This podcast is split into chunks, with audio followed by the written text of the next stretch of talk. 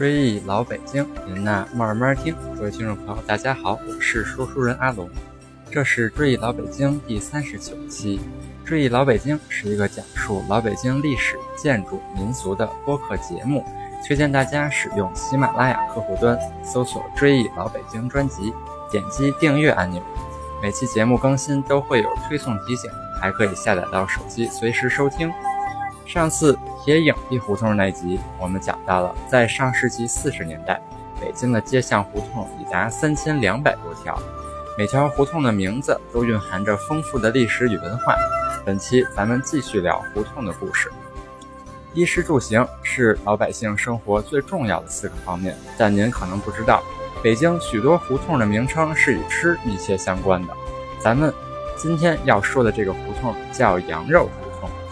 老北京起码有五条羊肉胡同，但最有名、历史最悠久且至今仍然存在的，当属西四路口这一条。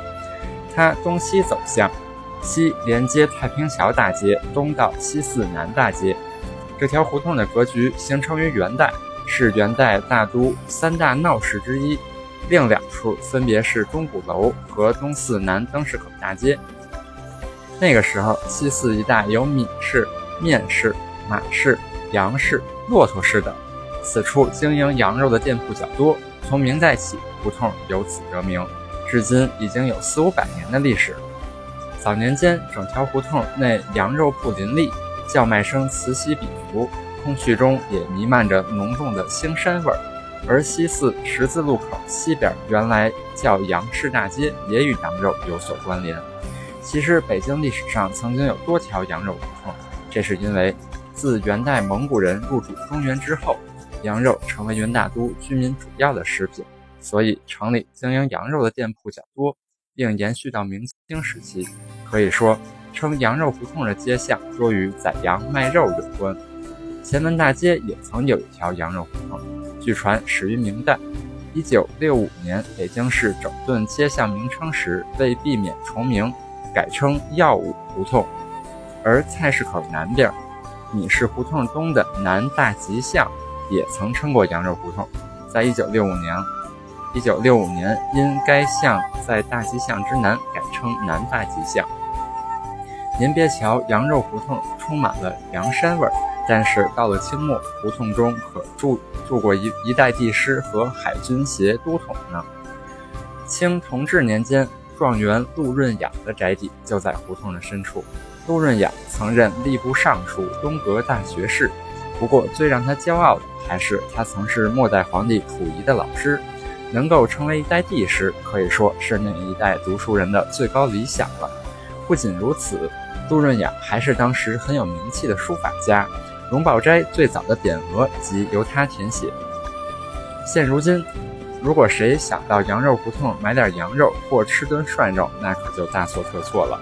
自胡同东头寻到西头，从南头到北头，找不到一家与羊肉有关的餐馆，取而代之的是一家家大大小小的珠宝店。那您该问了，这儿怎么就成了卖珠宝的呢？如今，在胡同东口，您可以看到国土资源部、国家珠宝鉴定中心、中国珠宝协会珠宝检测中心的牌子。据行内行业内部人士讲，改革开放初期。羊肉胡同就已经成了北京珠宝行业的发祥地，大名鼎鼎的戴梦德珠宝就是从这儿起家的。这条不足千米的胡同也成为了享誉海内外珠宝行的招牌。在胡同口，由原人大常委会副委员长王光英题写的“珠宝一条街”的牌匾，也印证着这里的辉煌。如今，珠宝宝气来形容这儿，一点也不为过。从胡同东口往西走，一家家珠宝店相邻而居，不下三十家。如果加上珠宝城的上百家和羊肉胡同珠宝交易中心的几十家，在羊肉胡同珠宝商圈就有两百多家珠宝店。玉石、宝石、钻石，尽管每家店面积都不大，但据圈内人讲，无论从种类还是数量，还没有哪个地方可以和这里相媲美。羊肉胡同四十二号院曾是香港四大天王之一的黎明的老家。当年胡同住了好几位印尼华侨，黎明的父亲就是其中的一位。黎明小时候很白净，但不爱说话，常常跟在大人身后。黎明出生几年后，才被父亲接到了香港。这条胡同东口，也就是地铁西四站，西南口一出来就是中国地质博物馆。我昨天刚去过，在这里向大家推荐一下。目前门票有优惠，成人十五元，学生免费。该馆始建于一九一六年，距今已经有一百多年的历史了。收藏有地质标本二十余万件，涵盖地学各个领域，其中化石类藏品十分丰富，有十分珍贵的巨型山东龙。